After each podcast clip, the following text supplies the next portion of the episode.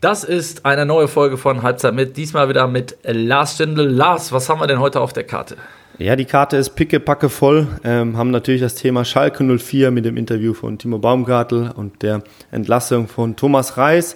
Danach reden wir ein bisschen über ähm, den DFB, unter anderem den neuen Bundestrainer Julian Nagelsmann mit einer, ja, wie wir beide finden, herausragenden ersten Pressekonferenz und danach gehen wir noch ein bisschen in die Bundesliga und beschäftigen uns mit den Teams, die leider noch keine Punkte, äh, noch keinen Sieg eingefahren haben, wie Borussia Mönchengladbach, 1. FC Köln und Mainz 05.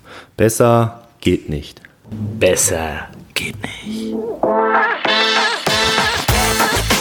Eine Halbzeit mit, der Podcast mit Lars Stindl und Heiko Ostendorf. Servus, Grüzi und Hallo. Mein Name ist Heiko Ostendorf. Das ist eine Halbzeit mit der Podcast Ihres Eures Vertrauens und am anderen Ende der Leitung sitzen elf Länderspiele für Deutschland, 271 Pflichtspiele für Borussia Mönchengladbach, 161 Pflichtspiele für Hannover 96 und bislang 66 Pflichtspiele für den Karlsruher SC. Herzlich willkommen, Lars Stindl.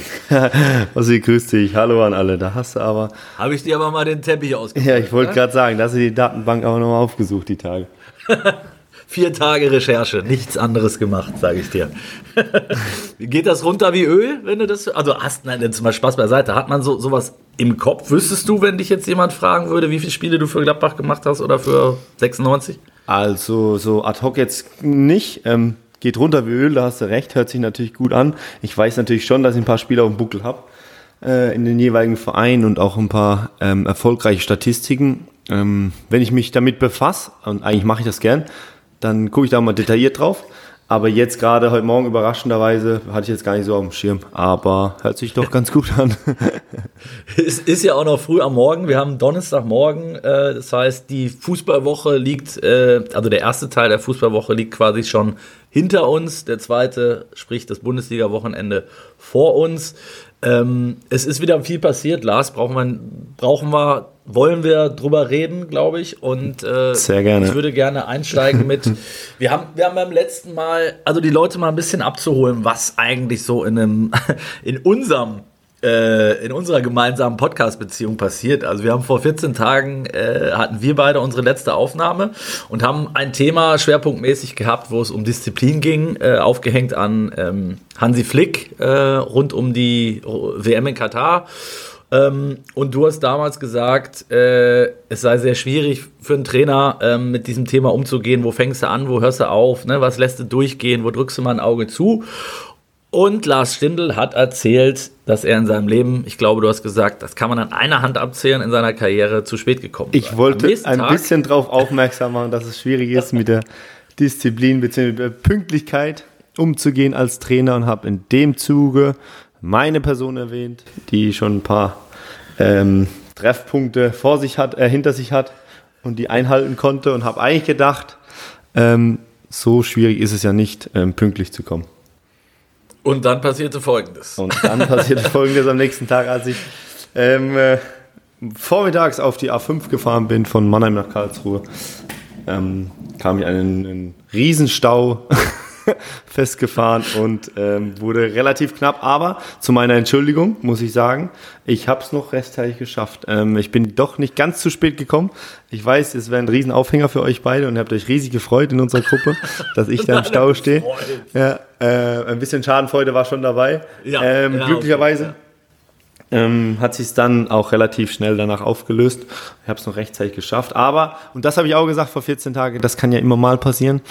Und wenn die Verkehrssituation so ist, dann ist es ja auch, dann ist es ja auch kein Disziplin-Ding, sondern eher die Schwierigkeit hatten wir damals über, ja, mal zu spät kommen aus Eigenverschulden. Und da, das ist nicht ja. so ganz einfach ähm, als Trainer, aber da gibt es noch ganz, ganz viele Themen, die du abdecken musst als Trainer. Ich denke und ich habe das Gefühl, dass wir da heute ein bisschen drauf eingehen. Ja, das ist so, sollten wir drüber sprechen. Äh, nur noch eine Anekdote. Wolf hat gesagt, ähm, äh, dass der Eiche, also dein Trainer, äh, wenn du den vorher angerufen hast, der gesagt, kannst kommen, wann du willst, reicht, wenn du zehn Minuten vorm Ende kommst. Ja, das habe ich natürlich gehört bei euch letzte Woche. Da habt ihr mich wieder in ein schönes Licht gerückt. Ja. Gut, gut gemacht. Ja, so, so, Hut ab, Hut ab, sage ich. nee, ja, ähm, Ja, Trainer, Trainerdisziplin ist, ist ein großes Thema. Jetzt gibt es einen aktuellen Fall. Äh, ähm, ich würde sagen, der ist von beiden Seiten spannend zu beleuchten. Also ich fange mal an. Ähm, beim FC Schalke hat sich am Wochenende ähm, Timo Baumgartel, der Abwehrchef, ähm, sehr kritisch äh, über die, naja, ich sag mal, Taktik äh, des Trainers, äh, in dem Fall Thomas Reis, geäußert ähm, nach der Niederlage äh, auf St. Pauli öffentlich in einem, in einem bei, bei der Zone war es, glaube ich, ähm, und ist dafür danach suspendiert worden, also für eine Woche in die U23 gesteckt worden. Drei Tage später entlässt der FC Schalke 04 Thomas Reis. Sage ich, sage ich erstmal vom, vom Ablauf her, rückblickend für mich schwierig nachvollziehbar, weil im ersten Moment hast du natürlich mit dieser Maßnahme dem Trainer schon den Rücken gestärkt äh, und den Abwehrchef, ähm, naja, ich sag mal, einen Denk Denkzettel verpasst, dass sowas nicht geht, öffentliche Kritik am, am Trainer, ähm, der dann aber drei Tage später entlassen wird. Jetzt hast du den Abwehrchef suspendiert und hast den Trainer rausgeworfen. Äh, Chronologisch ein Stück weit unglücklich. ja, kann man so sagen, ja.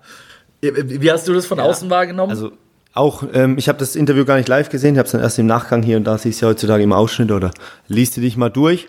Ähm, war schon sehr kritisch, ich glaube, der allgemeinen Situation geschuldet. Ich glaube, Schalke hat schon gehofft, nach dem wirklichen Mentalitätssieg äh, gegen äh, Magdeburg äh, zu Hause letzte Woche ähm, eine andere Richtung einzuschlagen und hat dann in Pauli natürlich ja, kein einfaches Spiel gehabt, aber da 3-1 verloren und ähm, die waren sehr unglücklich mit der Leistung und ähm, da hat dann, glaube ich, Timo Baumgartel. Die Frage ist ja, die ich mir stelle, ob er es ein Stück weit forcieren wollte, um so ein bisschen sensibilisieren für die Situation mhm. und auch für die Herangehensweise, oder ob er sagte, ähm, sein allgemeiner, ja, momentaner Zustand, seine Emotionalität hat einfach mal ähm, dem freien Lauf gelassen, hat einfach mal gedacht, was er, äh, gesagt, was er gedacht hat in dem Moment.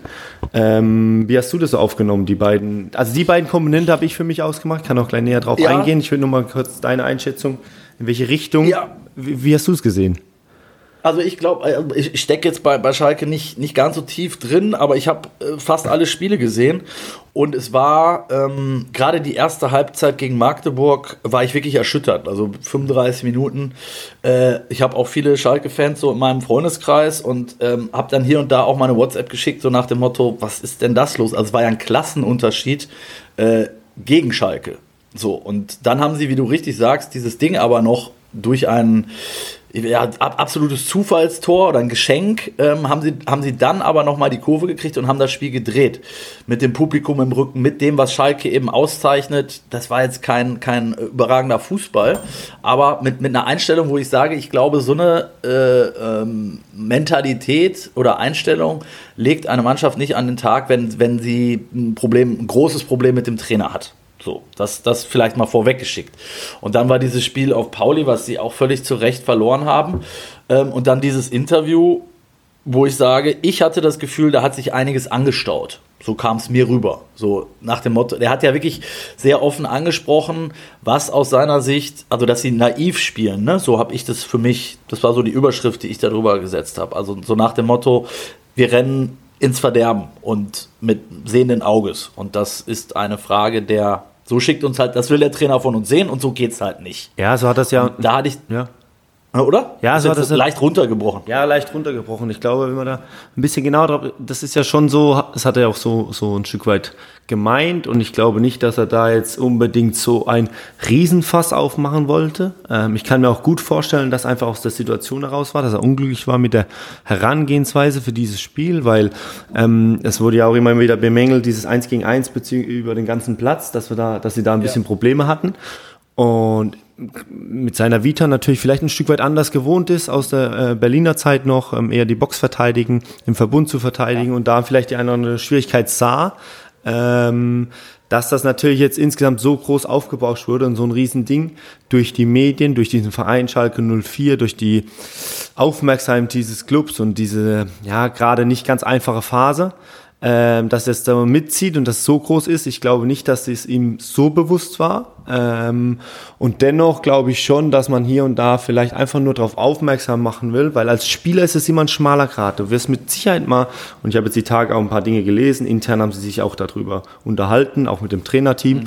Ähm, aber ich glaube, du willst dann schon hier und da mal ein bisschen aufmerksam machen auf die Situation und dass es so nicht weitergeht, dass wir so nicht weiter auftreten können. Ich kenne das aus der Vergangenheit. Ähm, dann wirst du auch vors Mikro gezerrt, weil du halt eine gewisse, weil du dich artikulieren kannst, weil du gewisse Situationen erlebt hast, weil die Leute auch wissen wollen, ja, was diese Person, genau, was ja. diese Person möchte. Und dann ist es ein schmaler Grad, natürlich aufmerksam zu, äh, Aufmerksamkeit zu schüren, bisschen zu sensibilisieren, die eigene Truppe, den eigenen Verein, aber auch die Leute so drumherum. Ähm, aber nichts übers Ziel hinauszuschießen, um jemanden an Karren zu fahren. Ähm, und das ist das ist nicht so ganz einfach als Spieler in so einer Situation, wenn da alle am Feiern, Versteh alle drumherum, alle warten ja. jetzt äh, äh, auf deine Antwort und alle wollen eigentlich äh, diese Bestätigung, wie schlecht alles gerade ist. Und da das richtige Maß zu finden, ist in manchen Situationen gar nicht so einfach. Und ich glaube, dass er da einfach mal äh, gesagt hat, das und das geht mir auf den Zeiger, das nervt mich. Und da sieht er auch den einen oder anderen Fehler beim, bei der Herangehensweise und wollte es einfach mal kundtun. Ich glaube, mit 24 Stunden später hat er das vielleicht anders formuliert. Aber in der Situation war es dann ganz, war es dann schon offen und ehrlich. Ähm. Total. Also und viele haben ja auch, sorry, viele, viele, viele haben ja auch gesagt, selbst Schalker haben ja gesagt, er hat ja inhaltlich komplett recht. Also steht ihm das natürlich als Führungsspieler A, ein Stück weit zu, das, das auch so zu äußern, finde ich. Ähm, die Frage ist dann, und das ist natürlich die meist diskutierte gewesen, darf man das dann vor laufender Kamera oder sollte man das vielleicht erstmal in der Kabine? Vielleicht hat er es ja schon äh, in der Kabine mal angesprochen. Und da, Kann ja alles genau, sein. Sorry, dass ich da reinkriege. Ja. Und da habe ich beim Thema, ja. weil ich halt das kenne. Ähm, es gibt natürlich Dinge, ähm, und ich kann es mir schon vorstellen, dass sie in der Kabine auch die letzten Wochen mal drüber gesprochen haben, weil sie sich den Stadt anders vorgestellt haben, dass sie gesagt haben, hey, hier und da haben wir ein paar Probleme, gehen wir es nicht so an oder das ist ja heutzutage so, dass man dann intern auch mal ein bisschen offener spricht ähm, und vielleicht hat er einfach das Gefühl gehabt, okay, ähm, oder hat es schon gemacht und hat das Gefühl gehabt, ey, ich muss das jetzt, eine, er muss vielleicht einen anderen Weg gehen oder es liegt mir gerade auf der Zunge, ähm, das jetzt so zu formulieren. Ähm, und leider. Aus deiner Sicht okay oder nicht okay? Ja, ich, das ähm, müsste ich jetzt intern wissen, wenn er, es noch nicht, ähm, ja. wenn es jetzt aus, wenn man noch nicht groß Aber drüber von, diskutiert von, von hat. Von außen betrachtet? Von außen betrachtet war es schon hart und forsch äh, in dem Moment, muss ich sagen. Ähm, hat's mit der Situation erregt es natürlich eine große Aufmerksamkeit. Ähm, und da muss dann auch, oder zieht sich der Verein heutzutage in der Verantwortung auch Konsequenzen draus zu ziehen, aufgrund der öffentlichen Wahrnehmung. Ich glaube, wenn das Thema nicht so riesig wäre, hätte man das anders geregelt. Ähm, aber weil dann so ein Druck reinkam in die, in die Geschichte, hat man dann mit der Suspendierung reagiert. Ähm, von dem her, ich glaube schon, dass gerade Tim Baumgart kennt man ja auch ein, ein guter Typ ist und der das auch intern vernünftig kommunizieren kann und deswegen ähm, hätte ich das eher in die Richtung erstmal getan, aber vielleicht war das auch äh, ein Stück weit gewollt, um ja einfach alle nochmal zu sensibilisieren für die Situation.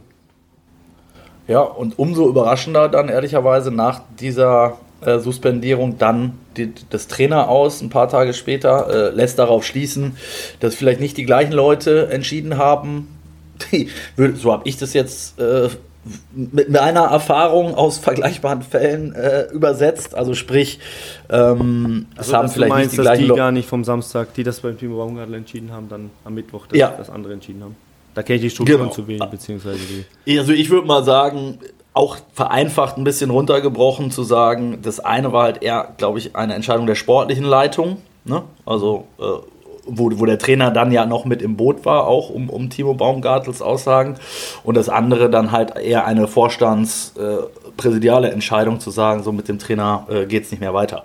Können wir jetzt, können wir jetzt viel ähm, Lirum Larum Spekulatius machen. Ich, wir wollten ja aber eigentlich auch noch mal über dieses ähm, Thema reden, Disziplin und da ging es ja auch bei Thomas Reis viel drum. Also es gab dann eine Geschichte, ich glaube bei den, bei den Kollegen in der Sportbild, äh, wo es darum ging, was der Trainer ähm, eben nach den nicht so glücklichen Wochen, wie du, wie du formuliert hast, ähm, mal in die Mannschaft reingehorcht hat und gesagt hat, so wollt ihr lieber mit Fünferkette spielen? Ähm, ist das Training äh, inhaltlich in Ordnung? Sollen wir die Zeit verändern? Ist 10.30 Uhr eine gute Zeit? Ähm, sollen die Kraft- und Fitnessübungen eher morgens oder nachmittags gemacht werden? Wollt ihr vor den Heimspielen lieber im Hotel schlafen oder zu Hause? Ähm, da habe ich gedacht, puh, äh, das ist aber wir sind ja hier nicht bei Wünsch dir was, habe hab ich mir so gedacht.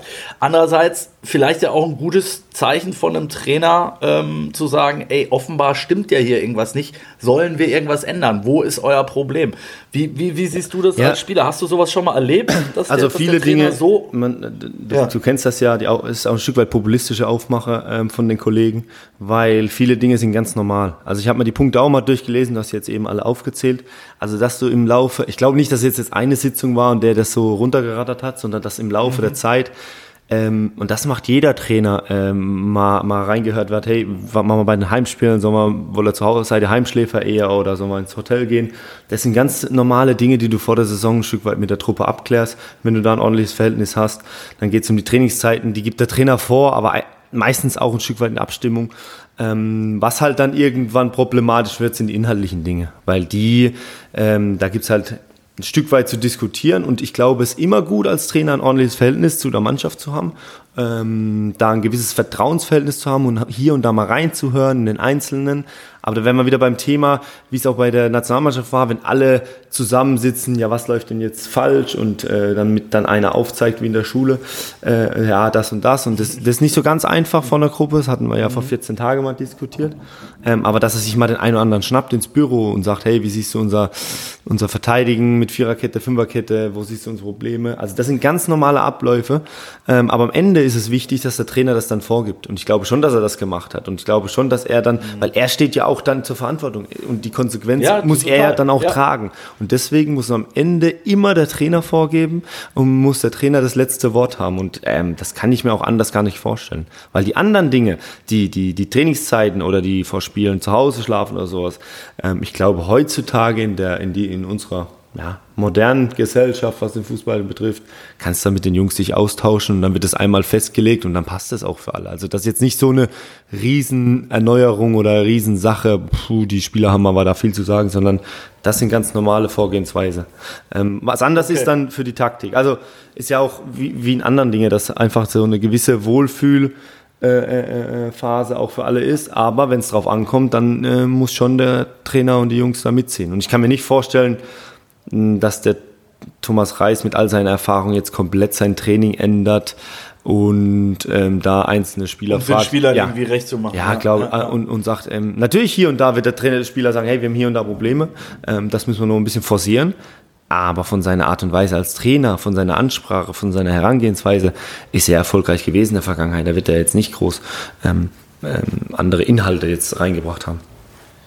Mich hat das so ein bisschen erinnert. Ich war ja tatsächlich auch mal bei, bei Sportbild, wie du weißt, und mhm. äh, habe auch mal über, über Borussia Mönchengladbach berichtet, wie du weißt. Ja. Und äh, unter anderem habe ich damals eine ähnliche Geschichte gemacht ähm, über André Schubert, äh, wo es darum ging, ähm, dass ihr, also sprich von der Mannschaft aus, auf den Trainer zugegangen seid und eben solche Sachen angesprochen habt, so nach dem Motto, können wir nicht am, ich, ich spinne jetzt mal rum, ne, am Mittwoch lieber um 16 Uhr statt um 12.30 Uhr trainieren und können wir nicht lieber zu Hause schlafen als dies und jenes. Und die Aufstellung machen wir gleich auch noch übertrieben gesagt. Ähm, du musst da jetzt nichts zu sagen. Doch, Kannst kann ich gerne. Ich bin ja da, es ist ja immer eine Art der Kommunikation. Ähm, das ja. waren ja auch andere Voraussetzungen, besondere Voraussetzungen. Ja. Wir hatten damals ja. Lucien Favre gegangen, relativ früh in der Saison und André Schubert kam erstmal als äh, Interimscoach äh, von den Amateuren dazu. Und es war einfach eine ordentliche Kommunikation miteinander, dass er natürlich auch so ein Stück weit die Chance gesehen hat, ähm, dass ganz viel, ganz viel Qualität in der Mannschaft steckt und dass man jetzt erstmal sich neu finden muss als Verein nach dieser ganz langen Zeit. Ähm, und er ein Stück weit die Hoffnung hatte, wenn wir das alles fünftig hinkriegen und die Spieler sich auch positiv äußern zu mir, kann das vielleicht sogar länger gehen, wie es dann auch gegangen ist. Und deshalb hat er schon sehr versucht, ähm, ein gutes Verhältnis zu uns aufzubauen und uns auch ein Stück weit recht zu machen. Aber wir haben es natürlich auch mit Leistung sofort zurückgezahlt in den ersten Wochen. Wir haben ja, glaube ich, die ersten sieben, acht Spiele alle gewonnen. Ähm, und deswegen war da eine gewisse Ebene vorhanden und ein gewissen Vertrauensverhältnis, weil er wusste so ein Stück weit, ähm, er kann uns vertrauen, was gut für unsere Truppe ist und wie, ähm, wie die Herangehensweise oder unter der Woche, was uns gut tut ohne dass er jetzt irgendwie sein Plan oder seine Idee, das war ja schon alles ähm, sein Ding, äh, der er uns dann aufgezogen hat und versucht hat zu vermitteln, wie wir die Spiele angehen. Aber in der Kommunikation war dann schon klar, ähm, dass wir hier und da ja auch mit dem Erfolgsfall ähm, die Sachen so ein bisschen mit mitsteuern konnten. Das finde ich spannend, ähm, weil ich glaube, das ist das, was, was wir Medien dann oft ähm, ja vielleicht zu sehr in Schublade oder Schema A, B oder C stecken. Ne? Das ist irgendwie der Trainer, der hat nichts zu melden, weil der lässt die Mannschaft machen und so weiter und so fort. Es ist aber ja andererseits auch ein Stück Qualität kann das ja auch sein. Ne? Also da das richtige Gespür als Trainer zu haben, wann vertraue ich meiner Mannschaft oder wann äh, lasse ich die einfach mal laufen, weil ja, es funktioniert ja, wie du sagst, und wann nicht. Also man hört ja zum Beispiel, haben sich viele jetzt wieder, und da kommen wir gleich auch noch drauf, die Nationalmannschaft, bei Hansi Flick die Frage gestellt, wie konnte das denn bei Bayern funktionieren? Der hat alles gewonnen, was es zu gewinnen gab, in 18 Monaten sechs Titel geholt, ähm, und bei der Nationalmannschaft hat es nicht funktioniert. Das ist doch der gleiche Trainer, das sind mehr oder minder auch die gleichen Spieler. So, und ich glaube, wenn man dann so ein bisschen in die Mannschaft und in die Kabine reinhorcht und mit, mit den Spielern äh, auch mal, ich sag mal, off the records spricht, ist, ist ja genau das auch ein Stück weit eingetreten. Ne? Zu sagen, als, als Flick damals kam, das war nach Kovac, da gab es viel Unruhe bei Bayern, da gab's, waren auch viele tatsächlich nicht mit dem, mit dem Training und mit dem Trainer einverstanden und, und Flick hat das Ganze dann erstmal laufen lassen und hat seine, hat in die Mannschaft reingehorcht, hat mit seinen Führungsspielern gesprochen und hat dann erstmal hat, ich hatte es laufen lassen, sage ich jetzt mal. Und das hat dann funktioniert. Und wenn du dann in diesem Flow drin bist, warum solltest du als Trainer dann da auch was ändern? Ne? Werbung.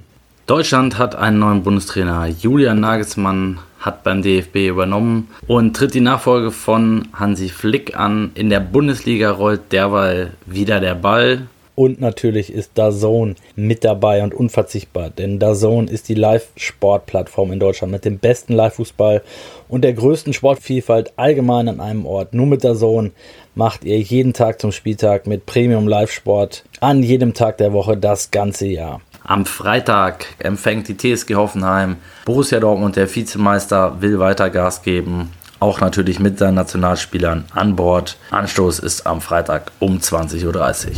Live bei der Zone. Besser geht nicht.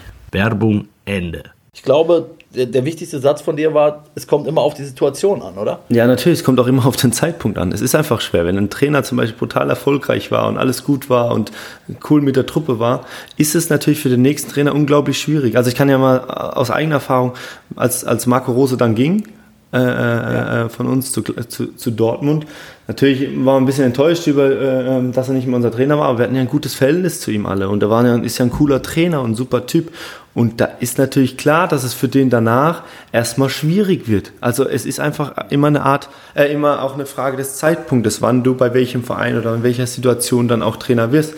Und da musst du dann die richtigen Maßnahmen ergreifen. Und ähm, das hat dann ja, zum Beispiel nach Kovac bei Hansi Flick sehr gut geklappt, weil er natürlich um die Probleme wusste und die sofort abgestellt hat. Und das war damals bei Schubert dann auch ähnlich, der dann ähm, ganz andere oder eine freie Herangehensweise gegeben hat, weil er das Gefühl hatte, die Mannschaft braucht das jetzt. Also jetzt unabhängig vom Inhaltlichen, sondern einfach der Situation geschuldet. Und das ist ja das, was den Trainerberuf, und da sind wir jetzt wieder beim, beim Trainer selbst, was den Trainerberuf so unglaublich spannend macht, ähm, weil es ganz, ganz viele Wege gibt zum Erfolg. Ich glaube, jeder, jeder Verein wünscht sich diesen einen Trainer, der fachlich top ist, menschlich top ist, der die Leute begeistert, ähm, der alle mitzieht und der gut aussieht. Der noch gut aussieht äh, und, und den wünscht sich jeder, aber heutzutage hat vielleicht der eine, der eine hat eine Ansprache, seine unglaubliche Qualität, die Leute zu motivieren, der andere ist fachlich gut. Ähm, so und so gibt's halt ganz, ganz viele äh, Wege zum Erfolg. Du musst halt immer wissen als Verein, was braucht meine Mannschaft, was braucht unser Club jetzt und welche, wer ist der perfekte Typ, äh, um, um den maximalen Erfolg zu holen. Und da, ähm, ja, da treffen viele die richtigen Entscheidungen, aber da scheitern halt auch die einen oder anderen. Ja, und ich glaube, und das ist jetzt die perfekte Überleitung der zur Nationalmannschaft wiederum zu Julian Nagelsmann, ähm, der ja übernommen hat während unserer Pause sozusagen. Ähm, Jürgen Klopp hat das immer gesagt, so äh, du musst halt auch ähm, ein Team um dich herum haben. Ich kann nicht alles können und die Leute, die ich um mich herum habe, die müssen in ihrem Bereich besser sein, als ich es selber bin. Und dann sind wir, können wir ein gutes Team sein. Und ich finde, das, das ist auch gehört halt auch zu diesem komplexen Trainerjob, der mittlerweile ist. Der sieht natürlich heutzutage auch ganz anders aus als noch vor 20 oder 30 Jahren, brauchen wir ja nicht drüber reden. Ähm, aber dass du dann sagst, okay, ich brauche halt auch noch an meiner Seite 1, 2, 3 bis äh, 25 Experten zum jeweiligen Thema, ähm, das dann auch zuzulassen und sich dadurch nicht äh, das als Schwäche, sondern eher als Stärke zu sehen, ich glaube, das ist auch noch eine Kunst. Ja, absolut, das, aber das ist ja nicht nur im Fußball. Ich will jetzt, um Toni Janschke zu zitieren, nicht zu, zu Gladbach-affin zu werden hier, aber er hat gesagt, es ist ähm, gut zu wissen, was du kannst, aber noch besser ist zu wissen, was du nicht kannst. Also der ja, hat gesagt, Lars, du ja. brauchst jetzt nicht ins Laufduell gehen äh, vorne mit einem Innenverteidiger, der einfach schneller ist wie dich. Das macht ja keinen Sinn. ähm, äh, um es mal äh, runterzubrechen. Und das finde ich auch eine große Qualität, einfach zu wissen, wo brauche ich Unterstützung, was kann ich nicht so gut. Ähm, eine gute Reflektierung und dann da Leute dazu zu holen, die einfach top sind in dem Bereich, um dich breiter aufzustellen und dann ein, ein Top-Gesamtteam zu sein ähm, um dann den Erfolg zu haben. Und da ja, sehe ich, ist nicht nur im Fußball so, das ist ja bei euch genauso in eurem Metier. Ähm, gibt ja auch Dinge, die du, also vielleicht wenige, die du nicht so gut kannst. Ähm, ganz aber, wenige. Ja, ganz wenige. Gerade nochmal die Kurve gekriegt. Ja, aber es gibt ja auch, ist ja in jeder Berufssparte so, dass du dann Leute dazu nimmst, die dir einfach ähm, besser sind in dem Bereich. Ja. Und äh, da sind wir bei Julian Nagelsmann, der seine Antritts-PK gegeben hat. Ich weiß nicht, ob du sie verfolgt hast, in Auszügen verfolgt hast. Ich habe sie gesehen. Ich bin, äh, ich bin gespannt auf deine Meinung, wie dein, auf, dein, dein erstes, ja. dein erster Eindruck von dieser Pressekonferenz von Julian Nagelsmann. Ähm, das würde mich interessieren. Also ich bin ja sehr, äh, wie du weiß, eher ein kritischer Geist. Ja, das ist vielleicht auch berufsbedingt. Ja. Aber du hast ja schon viele erste Antritte gesehen und erste Auftritte ja. äh, von, von, von Bundestrainern. Von dem würde es mich interessieren. Und wenig, dein und wenig besser. Von allgemein, ja, okay. Um den Satz fortzusetzen. Also ähm, ich finde gerade in der Situation, wo sich der deutsche Fußball befindet, äh, wo sich der DFB befindet, ähm, nach dem, was zuletzt passiert ist und auch nach dem, was bei Julian Nagelsmann selber zuvor passiert war. Der hat sich äh, ein halbes Jahr jetzt erstmal da Hut ab dafür, sich nicht geäußert, äh, was, was schwerfällt, glaube ich, vielen Leuten dann das Wasser zu halten.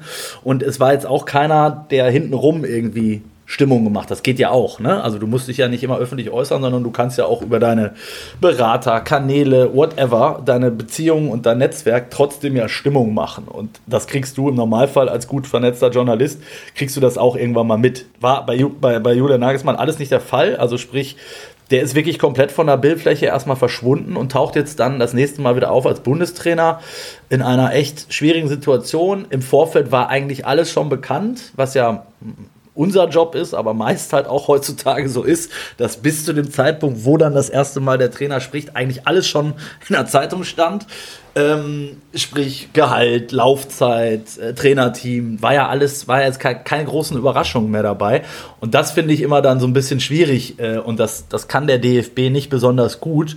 Ähm, dann daraus noch eine, äh, eine spannende Geschichte zu machen, obwohl ja ohnehin alles schon bekannt war. Und das hat zum Beispiel Nagelsmann überragend gemacht. Also für mich war das eine Eins mit Stern, der, der Gesamtauftritt äh, von der Tonalität her, von dem, von dem Inhaltlichen her. Aber ich finde vor allen Dingen auch von der Überzeugung zu sagen, warum er das macht, machen will und auch daran glaubt, dass das eine Erfolgsgeschichte wird. Also sehe ich ganz genauso. Ähm, ich hatte ja vor 14 Tagen, als wir die ganzen Kandidaten noch durchgegangen sind, habe ich gedacht, ach, Julian Nagelsmann, ähm, ich glaube, dass er ein Vereinstrainer ist mit seiner Liebe zum Fußball, der sehr akribisch ist, der jeden Tag am Platz stehen muss, der jeden Tag äh, was äh, weiterentwickeln will, hm, habe ich, gedacht, okay, ich sehe ihn nicht so ganz als Bundestrainer, ähm, weil ich den eher im, im, im täglichen Fußball sehe. Aber als ich die Pressekonfer Pressekonferenz gesehen habe, mit welcher Euphorie, mit welcher Gelassenheit, wie, mit welcher Ruhe er da saß, er hat alle unangenehmen Themen sofort abmoderiert, er hat ja. alle angenehmen Themen, ein Stück weit Euphorie entfacht bei den Zuhörern. Ja. Ähm, er saß wirklich, du hast eben, habe ich nochmal nachgedacht, als er das gesagt hat, er hat sich wirklich zu nichts geäußert in den letzten Wochen, er hat das alles hingenommen. Ähm, alles um seine Position, auch und dann als um die Diskussion äh, Bundestrainer, äh, war da sehr zurückhaltend. Also Chapeau, dass man dann ähm, bei so einer Entlassung, sagen wir so, oder bei so einem äh, äh, ähm, Vorzeigen Beenden des Trainerseins bei Bayern München dann das so zur Kenntnis nimmt und dann einfach ähm, so ein erstes Auftreten hat. Ähm, ja, sensationell. Und ich muss sagen, ich habe schon eine gewisse Vorfreude wieder entwickelt. Ich bin ja eh Fan der Nationalmannschaft, habe ich ja schon öfters gesagt, auch wenn es nicht ganz so gut lief die letzten Jahre. Ähm, freue ich mich immer auf die Turniere und auf die Spiele. Und ich freue mich jetzt auf die, auf die nächsten Wochen. Ich bin gespannt, wie das Ganze angeht. Auch die Kombination mit Sandro Wagner, äh, wie er das kommuniziert hat. Das war wirklich eine herausragende Pressekonferenz. Ähm, und ich glaube, das ist genau das, was der deutsche Fußball braucht und hoffe einfach, dass das funktioniert, weil die Voraussetzungen sind, ja, sind gut. Äh, weil es war wirklich nicht, es war, ja, es war nicht einfach. Nach, nach, der, nach der ganzen Phase, ja.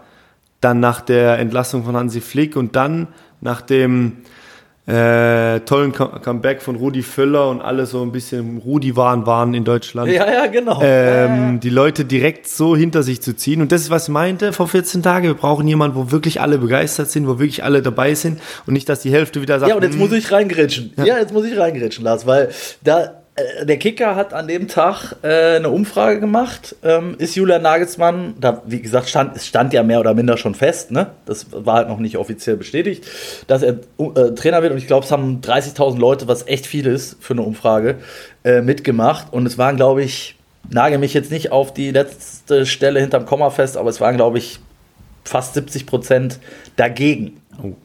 Also vor dieser Pressekonferenz. Und ich glaube, dass wenn du die gleiche Umfrage nach dieser Pressekonferenz gemacht hättest, sich das Bild schon gedreht hätte. Und das ist eigentlich die beste Aussage äh, über diese PK. Ne? Also, ja, natürlich. Ich war ja, vor, ich war ja vorher auch einer von denen, die gesagt haben, hm, weiß nicht, ob das jetzt, brauchen wir da nicht so einen Älteren und der ja. da was schon erlebt hat und alles. Aber nach der Pressekonferenz ähm, und vor allem auch, wer die nicht gesehen hat, ich mache mir keine Sorgen, die ersten Interviews äh, äh als neuer Bundestrainer an der Seitenlinie vor den Spielen, ähm, da wird er die Leute mitnehmen. Das kann er einfach. Und das ist auch eine, ja. zu seinem fachlichen, ja.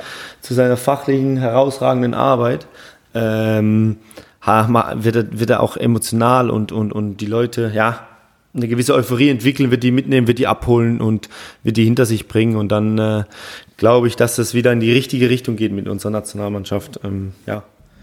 Ich bin, ich bin gespannt. Ich freue mich auch schon auf die erste, auf die erste Nominierung. Ähm, weil, ja. Bist du, bist du parat? Stehst du bereit, Lars? Ich, ja. Wenn, ich, ich, wenn der, Lars, sag, sag den Satz bitte einmal. Wenn der Bundestrainer anruft. Ja, wenn der Bundestrainer anruft, äh, komme ich gefahren. Mit dem Fahrrad. ähm, mit dem Longboard. Mit dem, Long mit dem Longboard. Oh ja, stimmt, mit dem Longboard. Auch die Dinger wir, die, die äh, abmoderiert hat. Also äh, war cool. Super, oder? War natürlich super, dass Rudi Völler, ja genau. Erkläre ich dir nachher. Hat natürlich, hat natürlich ins Bild gepasst und hat mal eine gewisse sympathische Art des DFBs endlich mal wieder rübergebracht, fand ja, ich genau, so ein Stück weit. Genau. Und mit Rudi Völler und, Julian Nagelsmann ähm, können wir vielleicht ähm, das Feld von hinten wieder aufrollen in die richtige Richtung. Ähm, aber ich bin gespannt auf das die erste Nominierung, auf das, äh, auf die Herangehensweise jetzt. Ähm, äh, bin ich, ja, werdet ihr ja nächste Woche, nee, schafft er noch nicht, gell? Äh, ist ja erst Ende nächster Woche die Nominierung. Ja. Ähm, dann ja. reden wir wahrscheinlich 14 Tage erst drüber. Ähm, von dem her, aber bin mal gespannt, in welche Richtung es geht und äh, was sich da einfallen lässt. Da wird entweder du oder ich dann eine Night Session, glaube ich, einlegen müssen, weil da sind wir schon in den USA, glaube ich, mit der, mit der Nationalmannschaft. Das, äh, aber auch das werden wir hinkriegen. Ich wollte noch den ähm, zum Abschluss sagen, ähm, ich fand vor allen Dingen auch die, er hat ja im Prinzip schon ein paar Entscheidungen auch äh, bekannt gegeben. Also unter anderem Gündogan bleibt Kapitän, ähm, Ter Stegen bleibt erstmal bis auf weiteres Nummer 1 ähm, und so weiter und so fort über äh, Sandro Wagner hast du angesprochen, finde ich auch total spannend. Ähm, aber zu guter Letzt hat er gesagt, ich zähle auch Rudi zu meinem Trainerteam. Und das fand ich zum Beispiel auch ein Move, wo ich, über den ich vorher noch gar nicht Wolf hatte, dass er hier schon mal angeschoben, dass das clever wäre, wenn er das macht. Und das hat er tatsächlich, Wasche, Wolf schrieb sofort, ja, der hat den Podcast gehört. ich ich traue ihm, trau ihm zu, dass er da auch vielleicht auch selber drauf gekommen ist. Aber das ist natürlich schon diesen Gegenpol äh, Völler mit sozusagen nicht als Sportdirektor zu sehen, sondern deutlich näher an der Mannschaft, auch aufgrund der ähm, Nähe, die er jetzt einfach zuletzt hatte rund um die Flickentlassung und wo er danach kurz übernommen hat, äh, wäre ja wäre der Nagelsmann doof, wenn er das nicht nutzen ja, würde. Ne? Er hat es also, verstanden, er hat das Spiel einfach verstanden, von vorne bis hinten hat er es verstanden, wie es zu machen ist. Und äh, genau in der Situation hat das natürlich auch richtig reagiert. Und das ist ja natürlich auch einer seiner großen Stärke. Und die ganzen unangenehmen Themen, auch äh, bezüglich der, der Bayern-Spieler und so, wie er das moderiert hat, war top. Ähm, ich kenne ja den einen oder anderen, ich weiß ja um die Situation vielleicht hier und da ein bisschen mit dem Trainer. Ähm, von dem her kann ich ein Stück weit nachvollziehen, ähm, aber wie er da die kritischen Dinge auch abmoderiert hat, ähm, Fand ich gut. Eine Frage noch an dich. Wie siehst du das Torwart-Thema? Wie, wie, wie wird das in Zukunft aufgestellt sein? Ich, ich hatte jetzt auf eine andere Frage gehofft, aber ähm, Torwart-Thema ist natürlich extrem äh, spannend, weil die Vorgeschichte Nagelsmann Neuer ist bekannt. Ich glaube, dass sie nicht so dramatisch ist, wie sie von uns oder medial auch oft dargestellt wird. Also er hat ja auch gesagt, ich war, obwohl ich nicht mehr bei Bayern angestellt war und obwohl ich jetzt gerade keinen Job hatte, immer äh, darüber informiert, wie es Manu, Manu geht. Ähm, das spricht ja schon auch dafür, dass die nochmal kommuniziert haben, würde ich mal behaupten. Und nach allem, was ich so höre, sind da jetzt zumindest, ist da nicht viel hängen geblieben. So. Und Nagelsmann hat natürlich trotzdem schon durchblicken lassen, dass es ja erstmal so weit kommen muss, dass Neuer wieder bei 100% ist und dass dann man sich mit der Situation auseinandersetzt. Also für mich klang das sowohl bei Flick am Ende als auch jetzt bei Nagelsmann schon so, also eigentlich ist der Stegen die Nummer 1 und wenn Neuer zurückkommt, dann ist er der Herausforderer. Was man nicht vergessen darf, auch da wieder äh, Gruß an den Kollegen Fuß. Äh, der hat letzte Woche nochmal einen guten Einwand gehabt. Vergesst mir Kevin Trapp nicht, denn den wollte Nagelsmann äh, zu Bayern holen, ne? als, als ähm, Neuer verletzt war. Ich glaube nicht, dass Trapp bei der EM im Tor stehen wird. Wenn du mich heute fragst, glaube ich, dass Ter Stegen im Tor stehen wird. Aber wir sind uns, glaube ich, auch alle einig, sollte Neuer nochmal äh, hundertprozentig fit zurückkehren, dann wird dieses Thema äh, uns auch noch rund um die EM begleiten, weil wir dann einfach zwei, wenn nicht drei äh, absolute Weltklasse-Torhüter haben. So ist es meine Meinung. Ich, ich wollte dir aber jetzt noch eine Gegenfrage stellen, auch wenn wir ähm, schon quasi zu lange die, über den DFB geredet haben. Ja, die DFB-Tür schon fast zugemacht haben.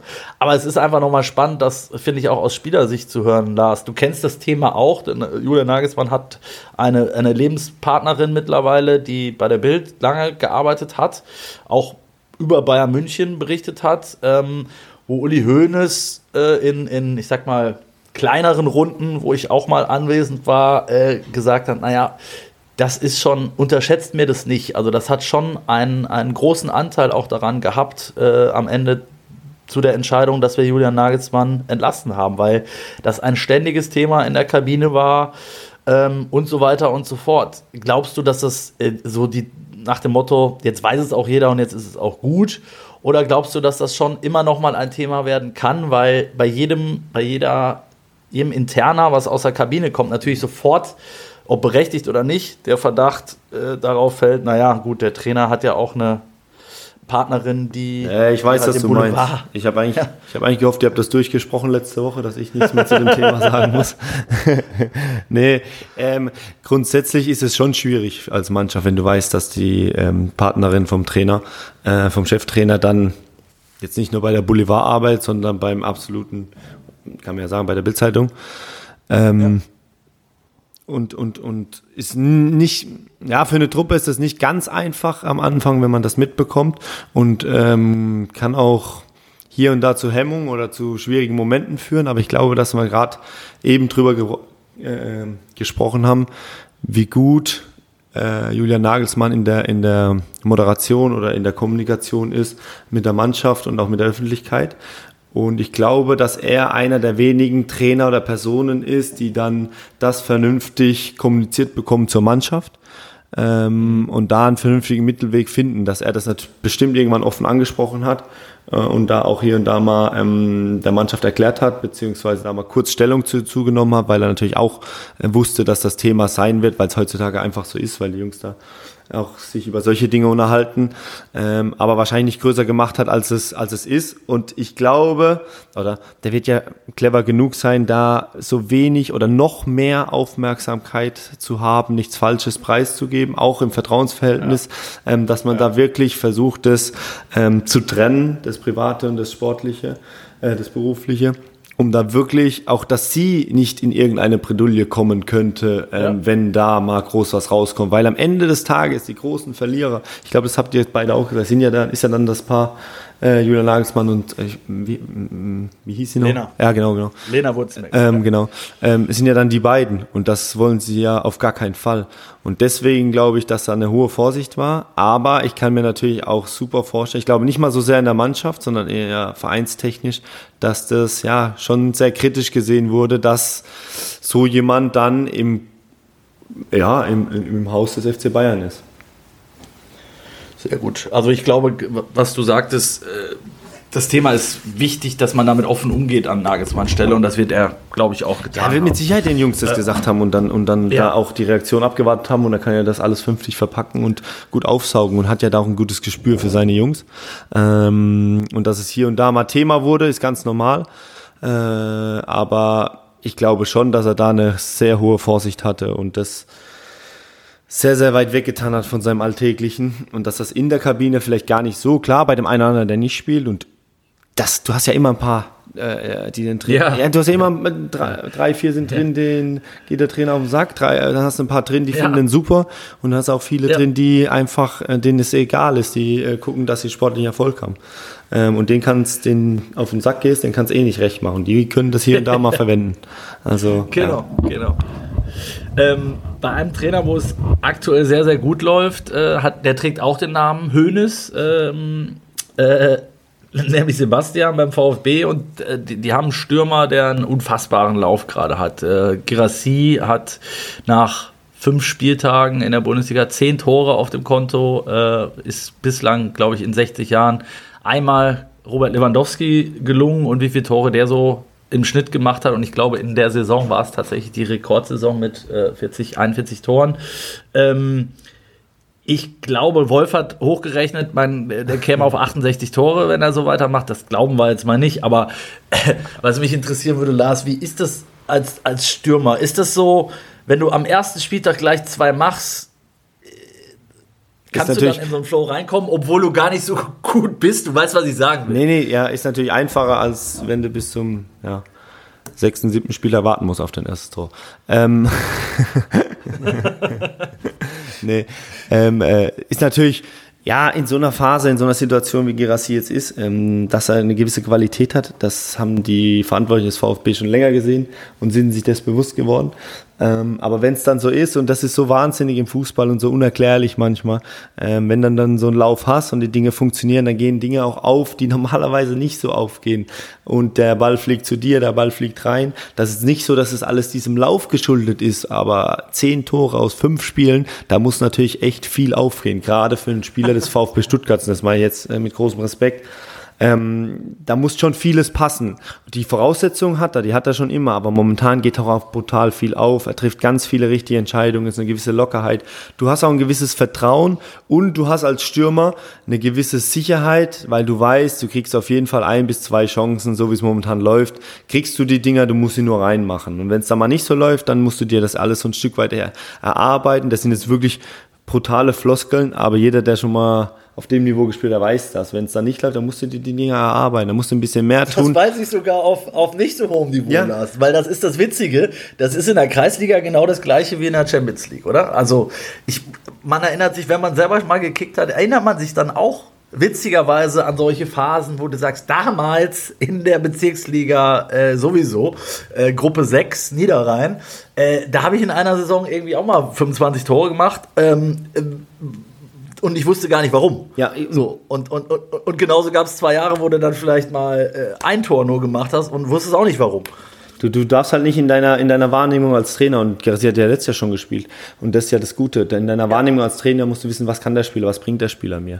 Und wenn ich da aus persönlicher Erfahrung spreche, ich versuche natürlich auch, ich definiere mich nicht so nur über Tore und, und, und, und Vorlagen, ähm, weil ich auch ein Stück weit andere Herangehensweise habe in meinem Spiel und ab und zu versuche hier und da zu helfen und dann vielleicht nicht so ganz äh, abschlussstark bin. Aber natürlich hilft das, so wie am Ende letzten Jahres bei Gladbach, als ich da reinkam, ist mir gefühlt immer einer vor den Fuß gefallen und die Dinger sind rein und das geht natürlich jetzt runter wie Öl vorhin. Und hier und da muss das vielleicht jetzt ein bisschen mehr investieren, ein bisschen mehr erarbeiten. Und bei Gerassi ist es momentan so, dass er die, ja, die Voraussetzung, die Qualität absolut auf den Platz bringt und natürlich sich der, das, dieses Selbstbewusstsein hat, auch dieses Selbstverständnis hat, ähm, in diese Position zu kommen aber die dann auch zu machen, das ist natürlich auch die Herausforderung. Und das macht er momentan puh, herausragend, muss man sagen, herausragend äh, in der Art und Weise, wie er die Tore macht, weil er schiebt sie ja nicht nur über die Linie, sondern hier und da bereitet er sich selber vor, lupft sie über den Gegner und köpft sie rein oder schweißt den Winkel. Also es ist ja eine volle Bandbreite an äh, Torerzielungsmöglichkeiten. Ja, ja. Also ich glaube, Julian Nagelsmann, haben wir ja schon gesagt, wird dich mutmaßlich erst in 14 Tagen anrufen. Ähm, die Frage ist, hat dich der aktuelle Trainer oder Vorstand von Borussia Mönchengladbach schon angerufen, ob du äh, nicht nochmal aushelfen kannst, weil äh, der Start von Borussia war jetzt alles andere als gelungen ähm, und Lars Stindl wäre ja ein möglicher Kandidat. Nein, Spaß beiseite. Also, du, ich weiß ja, dass du dir, ich weiß ja, dass du noch äh, Gladbach dir am Herzen liegt und du da auch noch Kontakt hast. Ähm, wir haben vor der Saison darüber gesprochen, wo wir uns einig waren, dass es schwer wird, äh, eine schwere Saison, auch aufgrund des Umbruchs im, im, im, gesamten Club, aber vor allen Dingen natürlich auch in der Mannschaft, äh, aufgrund der Spieler, nicht nur deiner Person, die, äh, die verloren gegangen sind, ähm, dass es jetzt nach fünf Spieltagen mit zwei Punkten ähm, schon schwierig aussieht und am Wochenende du ein ultra schwieriges Spiel hast, Luftlinie von mir entfernt, übrigens gerade 150 Meter in äh, Bochum. Ähm, für dich schon ein, ein Knackmann-Spiel sozusagen ja, oder glaube, ist das noch zu früh in der ja, Saison? Ich glaube nicht nur für mich, äh, für ganz viele. Ähm, schon ein sehr, sehr wichtiges Spiel, das so ein bisschen auch die Richtung mit vorgibt. Ähm, aber das. Für beide, oder? Ja, glaube ich schon, für beide. Ähm, bei Borussia ist so, dass man da mal, da hätten wir noch ein anderes Thema einzuwenden, dass man bei der Spieltagsansetzung oder bei dem Spielplan ein bisschen ähm, geschluckt hat zu Beginn, als man gesehen hat, drei Heimspiele, ähm, Bayern, Leverkusen und Leipzig. Ähm, und jetzt in der Nachbetrachtung hat man sich schon gehofft, vielleicht hier und da äh, gegen Leipzig oder Bayern letzte Minute noch äh, den, die Niederlage bekommen, ähm, dass man vielleicht hier und da einen Punkt geklauen hätte können und ein bisschen besser dastehen können.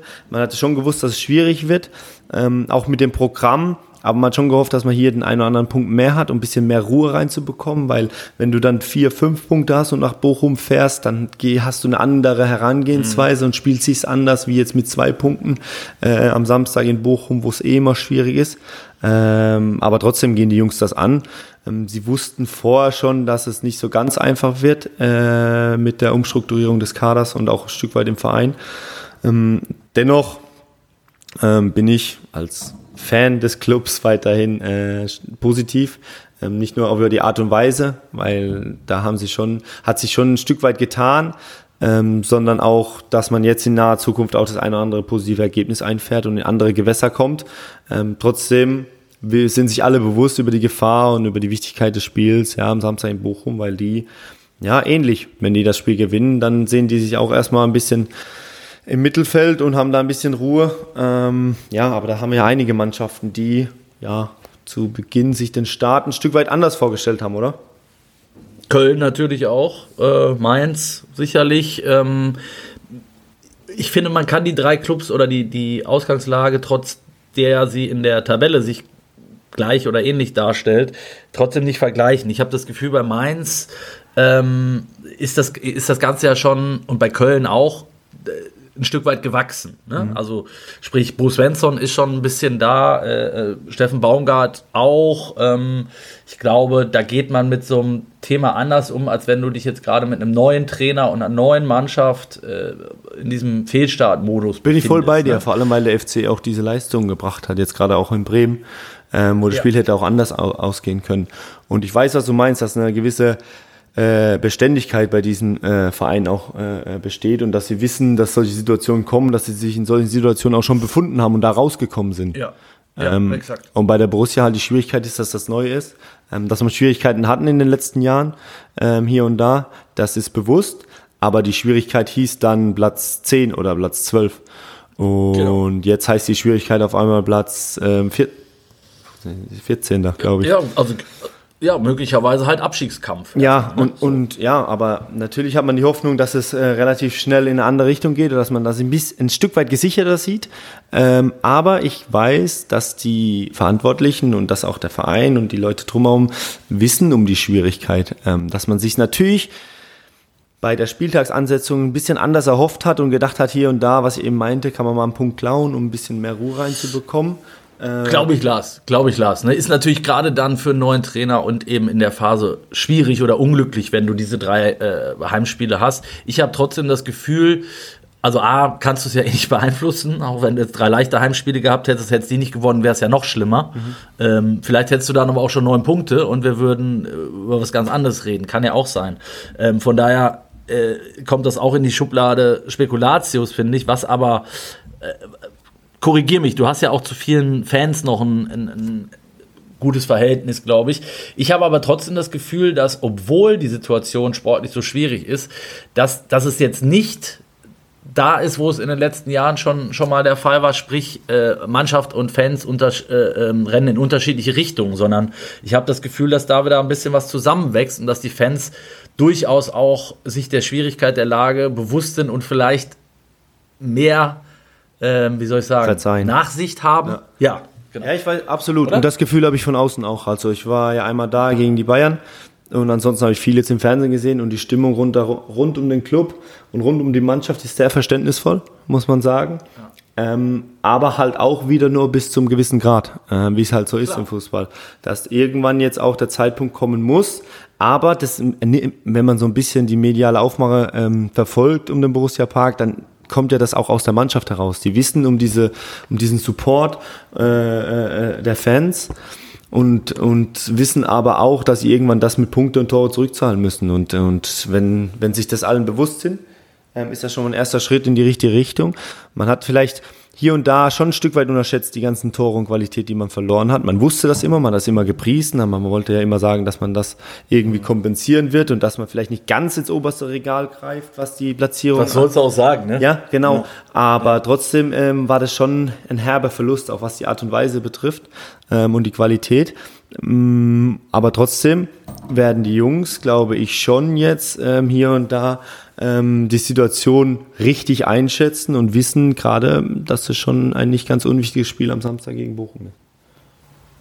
Einer der großen Hoffnungsträger, wir sind schon in der Nachspielzeit, Lars, aber äh, ich möchte den Namen dennoch, A, A, A, weil ich ihn unbedingt mal aussprechen will, der könnte für mich auch in jeder, äh, in, in, durchaus in einer anderen Branche unterwegs sein, aber B, weil mich deine Meinung dazu interessiert, Rocco Reitz ähm, hat jetzt, äh, ich würde mal sagen, ist einer der wenigen Gewinner der aktuellen Phase bei Borussia, äh, hat jetzt auch seinen Vertrag verlängert und macht echt äh, Spaß, dem ähm, ähm, zuzuschauen. Ähnlich wie bei Schalke, finde ich, Oderogu, äh, wo ich sage, auch ein super Talent, äh, geiler Kicker, wo es einfach Spaß macht. Ist das so ein bisschen der Hoffnungsträger, du kennst ihn. Ja, was heißt der Hoffnungsträger? Da will ich ihm gar nicht zu viel auflasten. Ich glaube, er fährt ganz gut mit der Rolle äh, momentan.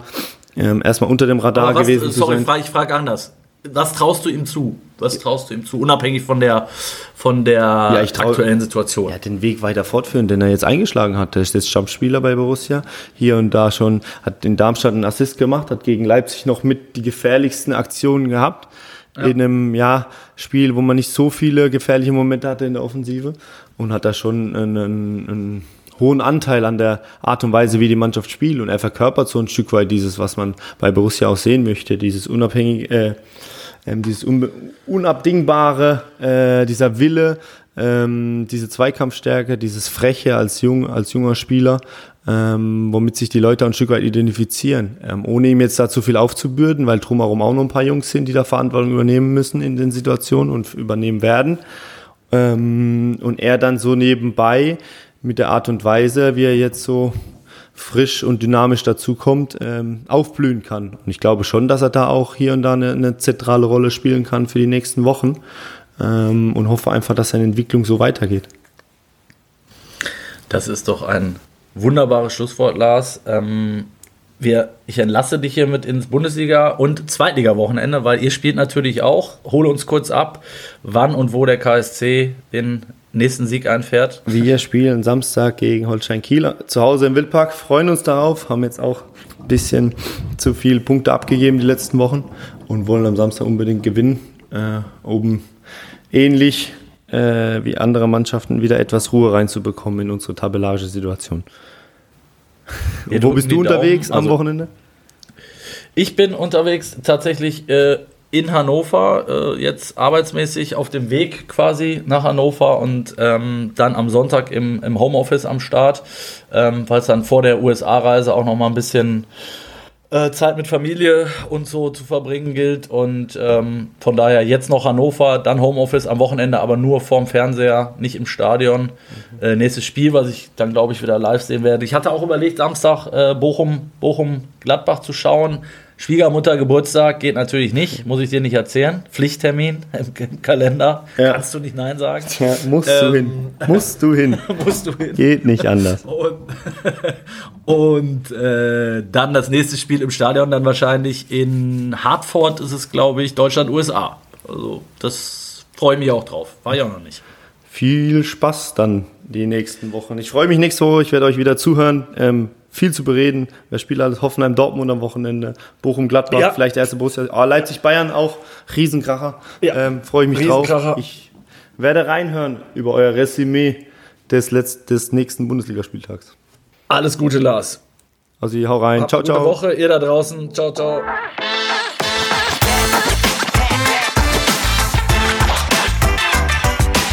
Das war eine Halbzeit mit der Sportbuzzer Fußball Podcast. Jede Woche neu, überall wo es Podcasts gibt. Don't, don't, don't,